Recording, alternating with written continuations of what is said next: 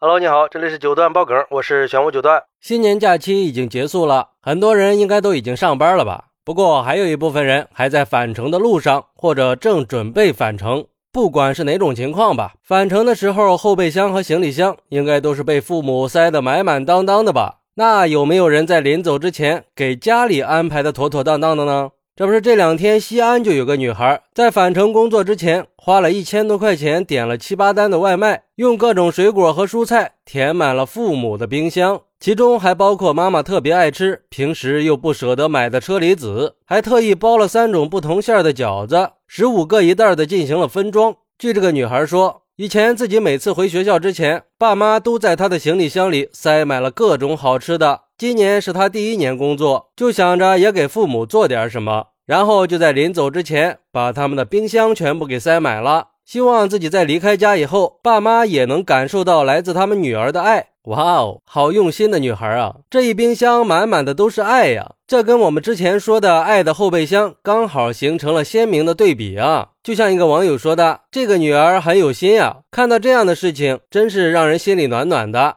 不得不说，这样的女孩真的很好，在自己的能力范围以内给父母自己的爱，这应该是对爱心行李箱最好的报答了。以前都是爸妈舍不得她，看得出来这个女孩也很舍不得她的父母。不过最重要的还是要常回家看看呀。还有网友说这是个懂事的孩子呀，这种孝心让人感动。以前只听说过有一种爱是被父母塞满了行李箱和后备箱，这个女孩完美的诠释了还有一种爱叫塞满了父母的冰箱。我每次过节返程的时候，都是被父母把后备箱塞满了土特产的，像什么面粉呀、自己家种的菜呀，还有家里做的丸子呀、皮冻啊这些东西。看来以后走的时候也得关注一下父母了。也有网友说，都说可怜天下父母心，父母总是心甘情愿的为了孩子不计成本的付出。这几天也正是春节以后陆陆续续返程的时候，各种告别父母、离家返程的事情到处都在上演。当然，也会有像今天这个事儿一样，引发孩子难舍父母的共情。毕竟亲情永远都是伴随我们中国人的一种温暖嘛。